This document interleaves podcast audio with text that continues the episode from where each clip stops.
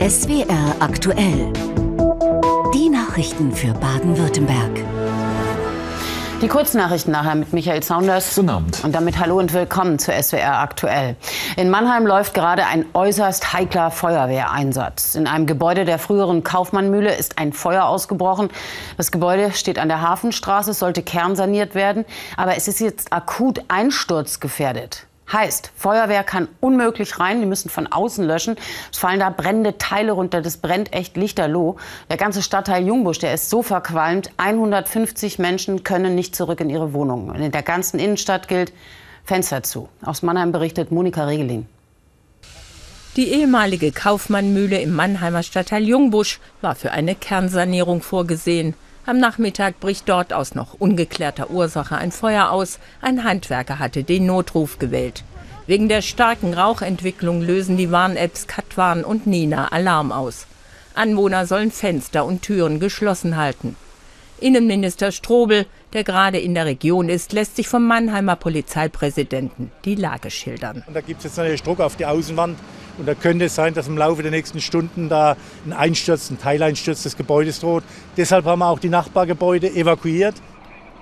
Die Polizei ist zeitweilig mit 120 Beamten im Einsatz und nutzt auch eine Drohne, um der Feuerwehr ein besseres Bild zu verschaffen.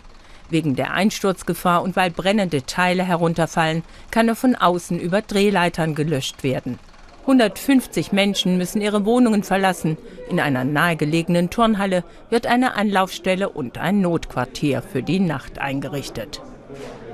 Wir wollten heimkommen und durften halt nirgendwo hin, durften nicht äh, nach Hause, waren auch schön mit Einkäufen beladen und ähm, müssen jetzt halt schauen, wo wir unterkommen. Es weiß wirklich noch keiner, ähm, was jetzt passiert, ob wir jetzt hier bleiben müssen in der Halle oder ob wir nachher wieder in unsere Häuser dürfen. Weiß noch keiner von uns. Das ist schon eine Katastrophe. Ne? Die Löscharbeiten werden wohl die ganze Nacht dauern. Vor Ort für uns in Mannheim ist SW Aktuellreporterin Susanne Bessler. Wie ist denn die Lage im Augenblick? Ja, also wir stehen hier jetzt quasi direkt vor dem Gebäude. Es waren ja spektakuläre Bilder, die wir auch gerade im Film gesehen haben. Äh, die spektakulären Bilder gehen gerade weiter. Eben kurz äh, während der Film gerade lief, war hier nochmal ein starker Funkenflug. Funkenflug war heute Nachmittag auch das große Problem. Aber das scheint die Feuerwehr jetzt weitgehend im Griff zu haben. Neben mir steht Thomas Neter, das ist der Leiter der Mannheimer Feuerwehr. Der hat das heute quasi den ganzen Tag ähm, begleitet. Und äh, Herr Neter, wie wie ging es Ihnen, als Sie heute Mittag dieses Gebäude gesehen haben? Weil das waren ja schon spektakuläre Bilder. Haben Sie sowas schon erlebt? Also für uns ist das was ganz Besonderes. Ich bin etwa eine Stunde äh, nach den ersten Einsatzkräften an der Einsatzstelle eingetroffen. So ein Wohngebäude im Vollbrand über vier Stockwerke sieht man ganz, ganz selten und ist dann natürlich auch für die ersteintreffenden Kräfte eine Riesenbelastung, weil man sich als allererstes fragt, sind da noch Menschen drin oder nicht. Und für uns war da eine relativ große Erleichterung. Es hat so 20, 25 Minuten gedauert, bis wir ganz sicher wussten, es sind keine Personen mehr im Gebäude. Es ist ein äh, Sanierungsgebäude, es befinden sich auch keine Handwerker mehr drin. Ähm, und trotzdem ist es eine wahnsinnig belastende Einsatzstelle mit unheimlich vielem großen Aufwand. Wir waren in der Zwischenzeit mit 90 Kräften da, um das überhaupt halten und das Feuer eindämmen zu können. Und wie Sie hinter uns sehen, brennt es ja auch immer noch. Also Ihre Kollegen sind hier die ganze Zeit schwer beschäftigt. Hier liegen große Löschschläuche rum. Diese ähm diese Löschfontäne hier hinten, die ist auch eben gerade vor zwei Minuten aufgestellt worden. Wir müssen auch immer wieder aufpassen, dass wir das Wasser hier nicht abbekommen. Ähm, was ist denn jetzt die große Herausforderung für Sie gerade bei diesem Gebäude? Sie haben gesagt, Menschen sind jetzt erstmal nicht in Gefahr. Trotzdem ist es eine kitzliche Situation. Was ist das Besondere? Durch das massive Brandausbreitung im Gebäude über viele Stockwerke sind etliche Zwischen Böden herausgebrannt, sodass die Statik des Gebäudes massiv gefährdet ist. Das heißt, das Gebäude ist konkret einsturzgefährdet und das ist auch der Grund, warum wir so große Probleme und Schwierigkeiten gerade haben, diese Brandbekämpfung weiter vorzunehmen. Üblicherweise gehen wir in den sogenannten Innenangriff, das heißt äh, Einsatzkräfte gehen mit handgeführten Löschrohren vor und löschen von innen näher am Feuer dran, relativ effizient und relativ schnell. Und jetzt müssen wir das alles von außen vornehmen mit sehr, sehr großem Wasser und sehr, sehr großem Personalaufwand. Jetzt ist es ja so, das geht hier wahrscheinlich noch die ganze Nacht, schätze ich. Ähm, Was würden Sie sagen, wenn das jetzt einstürzt? Was passiert dann? Ich meine, wir stehen hier wahrscheinlich im Einsturzschatten, nennt man das, glaube ich. Ne? Ja, wir stehen hier tatsächlich etwas zu nah dran. Wir sind tatsächlich im Trümmerschatten und äh, müssen deshalb sehr aufpassen. Für uns sind es drei Themen, die ganz wichtig sind. Einmal die weiter fortschreitende Brandbekämpfung, denn das Feuer findet immer noch statt. Das Feuer brennt noch. Dann haben wir durch den starken Wind heute Abend, dass das Feuer auch sehr stark angefacht hat, einen sehr hohen Funkenflug, ähm, der zwischenzeitlich auch etliche Folgebrände im Innenhof und in Nachbar- oder dahinterliegenden Gebäuden ausgelöst hat. Und zum Dritten ist es einfach immer noch dieses Einsturzrisiko, das die äh, Einsatzmaßnahmen äh, erschwert und natürlich auch zusätzlich ein eigenes Risiko für die angrenzenden Gebäude darstellt. Herr Neter, herzlichen Dank für diese Einschätzung. Wir drücken alle die Daumen, dass es stehen bleibt und kontrolliert dann abgerissen werden kann. Und damit zurück ins Studio zu Steffi Heiber. Danke, Susanne Bessler. Und wir halten Sie natürlich weiter auf dem Laufenden, rund um die Uhr auf swr.de oder um 21.45 Uhr im Fernsehen. Viele Menschen in Baden-Württemberg haben diese Woche ja gehofft, dass eine 16-jährige Vermisste aus Remshalden noch lebend gefunden wird. Gestern wurde diese Hoffnung zerstört. Stattdessen fand man die Leiche. Und nach der Obduktion wurde heute bekannt, die Polizei hat keine Hinweise auf ein Verbrechen und geht von Suizid aus. Tabea Günzler und Martin Rottach berichten. Trauer in dem kleinen Ort Lenningen im Kreis Esslingen. Abschied nehmen von Julia. Die Lenninger treffen sich am Abend zu einem Gedenkgottesdienst, zusammenstehen in der eigenen Hilflosigkeit. Hier im Wald bei Lenningen wurde gestern die Leiche gefunden. Heute Morgen konnte die Polizei dann bestätigen, es ist die 16-jährige Julia aus Remshalden. Aufgrund der Gesamtumstände und des Obduktionsergebnisses ist davon auszugehen, dass hier eine äußere Gewalteinwirkung nicht stattgefunden hat. Es ist vielmehr von einem Suizid auszugehen. Allerdings dauern äh, die Ermittlungen in dem Todesermittlungsverfahren noch an, ähm, weshalb hier zum aktuellen Zeitpunkt noch keine näheren Umstände äh, dargestellt werden können. Seit über einer Woche wurde Julia vermisst. Eine Zeit voller Bangen für die Menschen am Fuß der Schwäbischen Alb. Heute dann die Gewissheit. Es ist einfach schrecklich. Ne? Also jeder ist eigentlich total betroffen. Ne? Wir sind einfach alle sprachlos und, und ich habe die Nacht nicht richtig schlafen können, weil einem das so durch den Kopf geht. Was bringt einen jungen Mensch dazu, so einen, so einen äh, extremen Schritt zu gehen? Gell? Muss man sich doch fragen. Was, wie schlimm muss was sein, dass, dass, sowas, dass sowas passiert? Das fragen sich die Menschen auch hier, im 20 Kilometer entfernten Remshalden-Grunbach, der Heimat der 16-Jährigen. Vergangene Woche stieg sie in den Zug und fuhr nach Lenningen. Sie kommt nicht wieder. Also mein Eindruck ist der, dass die Bevölkerung wirklich innehält, dass sehr viele mitfühlen mit dem Elternhaus, mit der Verwandtschaft und jetzt natürlich nach dem Schock seit gestern Abend und heute Vormittag mit der Gewissheit, ähm, ja, viel Stille. Stille und Trauer, mit der die Menschen umgehen müssen, im Gedenken an Julia und mit der Frage nach dem Warum. Ein Ort bringt Umfassung. Professor Oliver Fricke ist ärztlicher Direktor der Klinik für Kinder- und Jugendpsychiatrie des Klinikums Stuttgart. Einen schönen guten Abend, Herr Fricke. Guten Abend, Herr. Seit Tagen ist ja jetzt breit berichtet worden über das Verschwinden des Mädchens, weil ja noch keiner wissen konnte, dass es da ein suizidaler ähm, äh, Tat, äh, Tathintergrund da ist. Ähm, Journalisten sind nämlich ansonsten äh, zur Zurückhaltung verpflichtet, ähm, weil da eben Nachahmungstaten drohen. Ähm, was man aber jetzt tun kann, ähm, ist sozusagen Menschen wegen, Wege aus der Krise zu zeigen. Und deswegen geht meine erste Frage an Sie. Wie hilfreich können denn Gespräche in solchen Situationen sein? Sie können extrem hilfreich sein. Das ist sozusagen das stärkste Mittel, was wir haben, Beziehung anbieten und damit sozusagen jemanden auch sichern in der Situation, wenn er suizidale Gedanken hat. Und deswegen ist sozusagen das Aufsuchen einer Stelle, wo man ein Gespräch führen kann, oder auch im Vorfeld, äh, wenn jemand sozusagen ein akutes Problem hat, jemandem zumindest Beistand zu leisten, bis professionelle Hilfe kommt, ganz, ganz entscheidend. Was sind denn so Alarmzeichen für Eltern? Alarmzeichen sind immer dann, wenn Kinder sich im Wesen verändern, vor allen Dingen sozialer Rückzug, wenn Interessen nicht mehr wahrgenommen werden, die immer im Vordergrund standen, beispielsweise Kind nicht mehr in den Sportverein gehen will oder irgendeine andere Vereinstätigkeit macht. Äh, auch Verschlechterung der Schulleistungen, ähm, dann sozusagen das Verstummen nach außen, dass Themen überhaupt nicht mehr mit anderen besprochen oder thematisiert werden und äh, häufig dann auch, dass Eltern merken, dass die Kinder wenig Antrieb haben, Dinge umzusetzen, die sie früher gerne gemacht haben.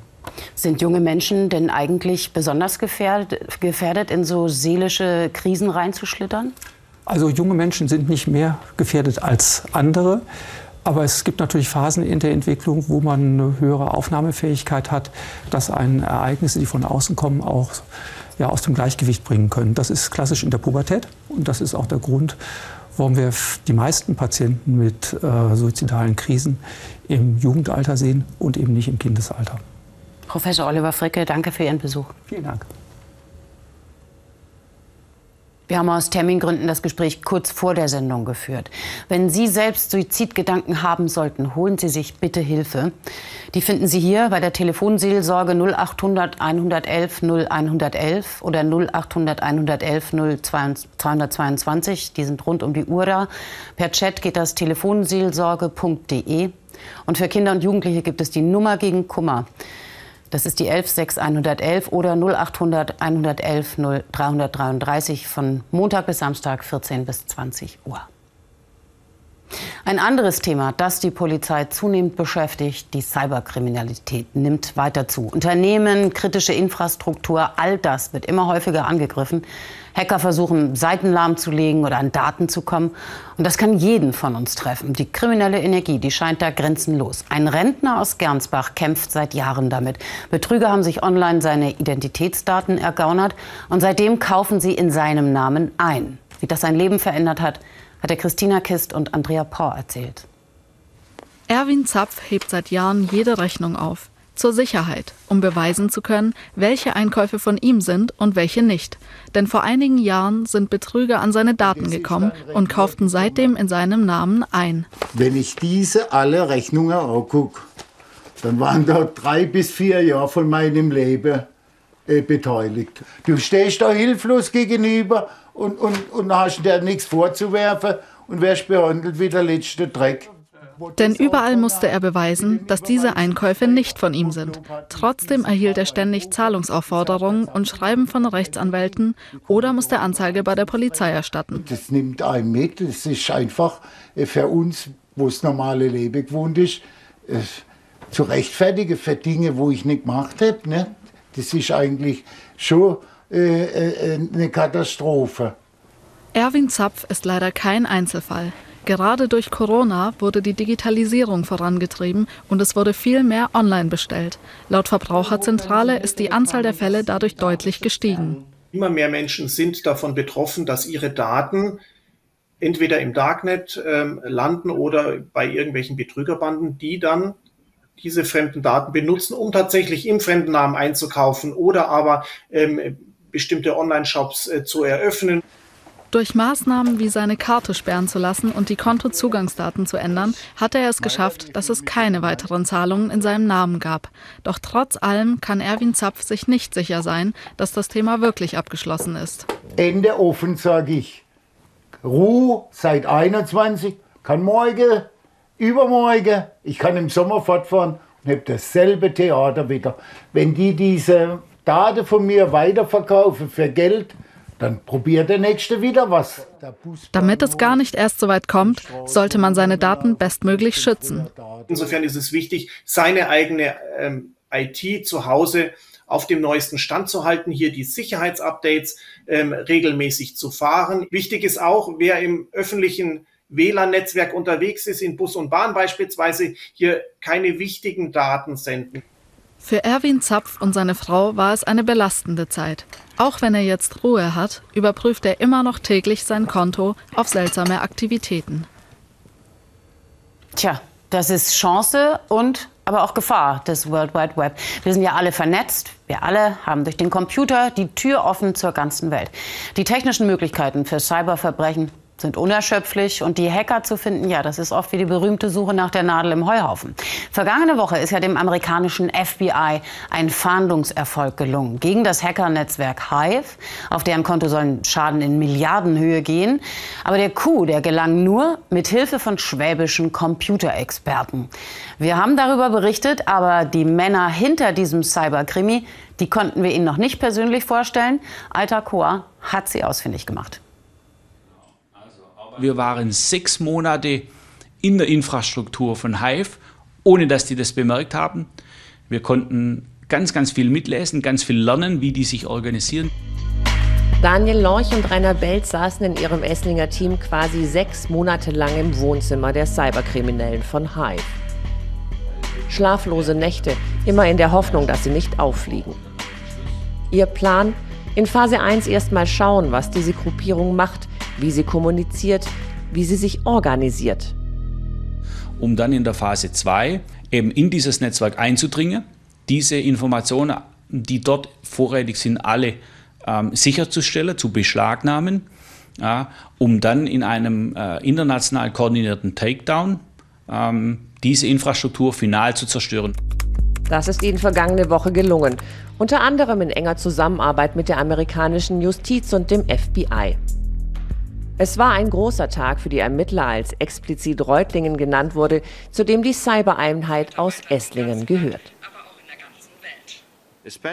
Besonders hervorzuheben ist die gute Arbeit des Polizeipräsidiums Reutlingen, des Bundeskriminalamts, der niederländischen Einheit und von Europol. Rainer Belz ist digitaler Forensiker. Er hat die beschlagnahmten Server ausgewertet, um an Informationen über die Täter ranzukommen. Die Täter sind in der Regel ähm, sehr, sehr computerversierte Menschen, die hergehen und ihre Infrastruktur so aufbauen, damit sie gezielt Unternehmen angreifen können. Üblicherweise wird bei Cybercrime so sein, dass die, dass die Menschen auf der Welt verteilt sind. Hacker dingfest machen, das ist ihr Auftrag. Hacker, die erst Unternehmen, Energieversorger und Krankenhäuser lahmlegen, dann Daten klauen und anschließend Millionen Euro und Dollar erpressen. Das sind sogenannte Ransomware-Gruppen, zu denen auch Hive gehört. Wir haben es hier konkret jetzt zu tun mit äh, der gefährlichsten Ransomware as a Service Gruppierung der Welt.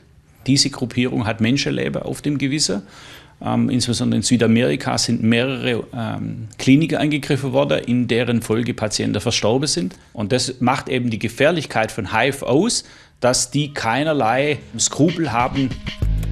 Und jetzt tritt Phase 3 ein. Die Täter sollen gefasst werden. Auch dabei wollen die Esslinger Cyberspezialisten mithelfen.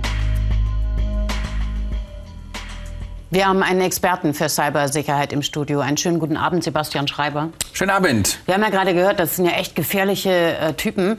Ob man die jetzt kriegt oder nicht, ist das denn nicht trotzdem immer ein ewiges Katz-und-Maus-Spiel mit neuen Hackern, neuer Schadsoftware? Oh doch, das ist es. Also es werden sicherlich ein paar erwischt, aber die anderen bleiben im Untergrund. Und das Geschäftsmodell, das wird ja nicht zerschlagen. Also wenn da eben eine Hackergruppe ausgehoben wird, dann übernimmt die nächste Hackergruppe.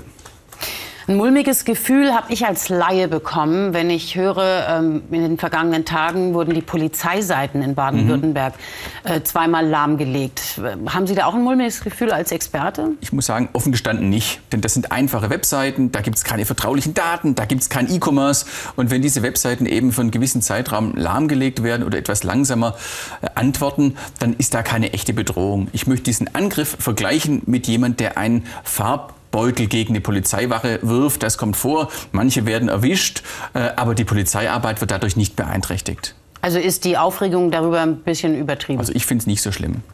Jetzt wird ja auch wegen des Ukraine-Kriegs immer gemunkelt, hinter allem könnten russische Hacker mhm. stecken. Ist es denn so, dass man einen Anstieg bei dieser Cyberkriminalität feststellt seit äh, Ausbruch des Ukraine-Krieges oder ist das insgesamt, dass die Kriminalität tja. zunimmt? Tja, Frau Heiber, es ist nicht so einfach. Also es gibt irre viel Aktivitäten. Wir merken auch eine wachsende Aktivität. Aber das, das in Zusammenhang zu stellen mit dem Russland-Ukraine-Krieg ist nicht so einfach. Also es gibt eine Bedrohung, äh, es wird mehr gehackt, aber wer das letzten Endes macht und warum, ist nicht so einfach festzustellen. Jetzt haben wir ja gerade durch äh, Pandemie und die ganzen Krisen auch immer wieder über die kritische Infrastruktur uns Sorgen gemacht. Sehen Sie die ausreichend geschützt oder muss da noch viel mehr investiert werden? Ein klares Nein. Es gibt jede Menge erfolgreiche Angriffe, eben gerade gegen Krankenhäuser zum Beispiel, wo eben auch Menschenleben bedroht sind. Da muss mehr gemacht werden. Was ich ja überhaupt nicht verstehe, ist diese kriminelle Energie dahinter. Was hat jemand davon, wenn in einem Krankenhaus äh, die Sachen nicht mehr funktionieren? Oh, in der Regel wird ein Lösegeld erpresst. Äh, mhm. Das heißt, weltweit gehen die Täter arbeitsteilig vor, verschlüsseln ein Krankenhaus und geben dieses Krankenhaus eben erst nach der Übergabe eines Lösegelds frei. Das heißt, da liegt einfach die Geldgier steckt dahinter. Und das kann dann tatsächlich wie bei diesen, diesem Hacker-Netzwerk Hive dann in Milliarden gehen. Ja, richtig. Wir sagen Danke für Ihren Besuch im Studio, Sebastian Schreiber. Sehr gerne. Und wir kommen zum Nachrichtenüberblick. Schon die ganze Woche hatte die Polizei im Land jede Menge zu tun. Jetzt sind in der Mordserie in Schwäbisch Hall neue Fragen aufgetaucht. Michael Saunders hat die Einzelheiten. Nach mehreren Gewalttaten an Seniorinnen im Raum Schwäbisch Hall schließt die Polizei nicht aus, dass der verhaftete mutmaßliche Serientäter auch für ein weiteres Tötungsdelikt verantwortlich sein könnte. Dabei geht es um eine 86-Jährige, die Mitte Dezember mit Kopfverletzungen tot in ihrer Wohnung aufgefunden wurde. Nach Angaben der Staatsanwaltschaft hatten Verwandte die Polizei damals darauf hingewiesen, dass der Geldbeutel der Frau leergeräumt war. Der Technologiekonzern Bosch will seine Geschäfte mit China ausbauen, trotz der Diskussion darüber, ob sich Unternehmen möglicherweise von einzelnen Märkten zu abhängig machen. Das hat die Geschäftsführung des Unternehmens heute mitgeteilt bei der Vorstellung der vorläufigen Jahresbilanz für 2022. Nach eigenen Angaben profitiert Bosch derzeit von der anhaltend hohen Nachfrage nach energieeffizienter Technik fürs Haus. Sie sollen in allen Klimazonen funktionieren. Die tiefgefrorenen Wärmepumpen im Entwicklungszentrum von Bosch in Wernau im Stresstest. Die Nachfrage nimmt zu. Viele Hausbesitzer wollen nachrüsten und alte Ölheizungen loswerden, also werden neue entwickelt. Momentan richtet sich der Fokus sehr stark auf die Sanierung, auf den Gebäudebestand. Hier haben wir ein sehr hohes Potenzial im Rahmen der Energiewende, Klimaziele auch zu erreichen. Das drückt sich auch in den Umsatzzahlen aus. Die entwickelten sich in der Sparte Energy Solutions um 15 Prozent nach oben.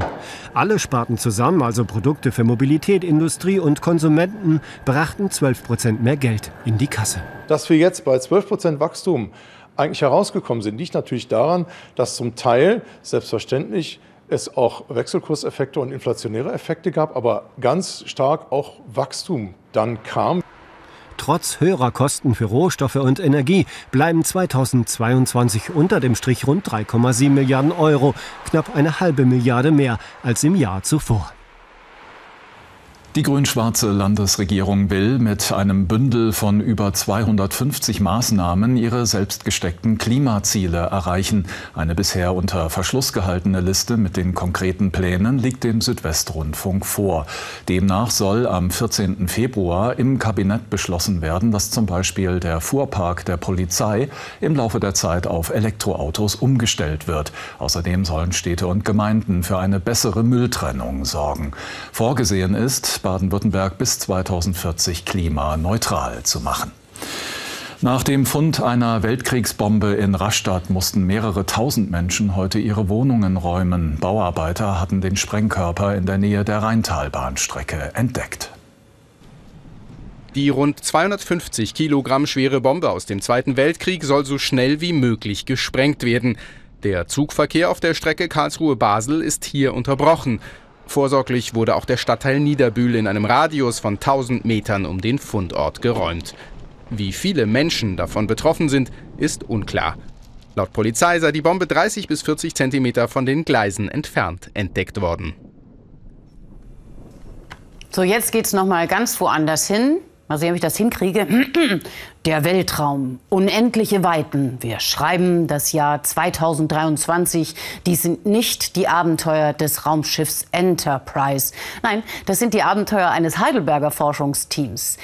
Die haben womöglich sowas wie eine zweite Erde gefunden. Einen sogenannten Exoplaneten, auf dem vielleicht menschliches Leben möglich wäre. Pascal Kiss nah genug an einem Stern und warm genug für flüssiges Wasser. So ähnlich könnte es auf dem felsigen Exoplaneten Wolf 1069b aussehen. Der Planet ist ab sofort eines der vielversprechendsten Ziele auf der Suche nach Leben im Weltall. Während der frühen Entwicklungsphasen des Planeten muss es viele große Kollisionen gegeben haben. Das deutet darauf hin, dass der Planet möglicherweise ein Magnetfeld aufrechterhalten kann. Und wir haben, wie auf der Erde, herausgefunden, dass ein Magnetfeld notwendig ist, um uns vor der Strahlung, vor der Sonne zu schützen. Und durch das Magnetfeld könnte der Planet auch eine Atmosphäre haben, die nicht nur vor gefährlicher Sonnenstrahlung schützt, sondern vor allem für lebensfreundliche Temperaturen sorgt. 13 Grad im Durchschnitt hat das Forschungsteam berechnet. Der Exoplanet ist 31 Lichtjahre von uns entfernt und kreist in 16 Tagen um seinen Stern. Der übrigens deutlich kühler ist als unsere Sonne. Deswegen ist der Stern auch eher orange. Ich habe es nicht gerechnet, wie, wie orange das jetzt wirkt, aber sicher deutlich, deutlich im orangefarben Bereich. Ja. Ja. Also herrscht auf dem Planeten ständige Sonnenuntergangsstimmung. Aber wie können Forschungsteams überhaupt solche Exoplaneten entdecken? Das Grundkonzept dahinter ist, dass der Planet den Mutterstern umkreist und eine Anziehungskraft auf den Stern ausübt, sodass der Stern diesen kleinen Wackeleffekt hat. Und durch dieses Wackeln erscheint uns der Stern röter und blauer, was wir dann mit einem Spektrographen messen können. Es geht um winzige Bewegungen, die das Forschungsteam mit dem spanischen Cala Alto Observatorium messen konnten. Vor fast 30 Jahren ist der erste Exoplanet entdeckt worden. Heute sind über 5000 Planeten bekannt. Vor allem durch den technischen Fortschritt können immer kleinere Planeten entdeckt werden. Das ist enorm, weil man sich vorstellen muss, dass in 30 Lichtjahren Entfernung ein Baby herumkrabbelt. Und das können wir heute erkennen. Und der Fortschritt geht weiter mit dem neuen James Webb Weltraumteleskop oder dem Extra Large Teleskop in Chile. Wann kann also untersucht werden, ob es auf dem bisher bekannten Exoplaneten außerirdisches Leben gibt? Grob geschätzt würde ich vielleicht in den nächsten zehn Jahren sagen oder in den nächsten 20 Jahren. Also ich bleibe immer optimistisch. Die Möglichkeiten werden also immer besser auf der Suche nach Leben im Universum. Soweit es wäre aktuell. Die nächste Ausgabe dann 21.45 Uhr mit Michael Saunders. So ist es. Und dann gibt es auch Neues vom Großbrand in Mannheim. Wir schalten nochmal live dorthin. Jetzt zu Thomas Ranft ins Wetterstudio fürs Wochenendwetter. Und nach der Tagesschau, Steffi, wird es närrisch im SWR-Fernsehen. Ja, die Mombacher Bohnebeitel. Höhepunkte aus 2018. Ihnen einen schönen Abend. Und ein schönes Wochenende. Wollen wir sie reinlassen? Bitte.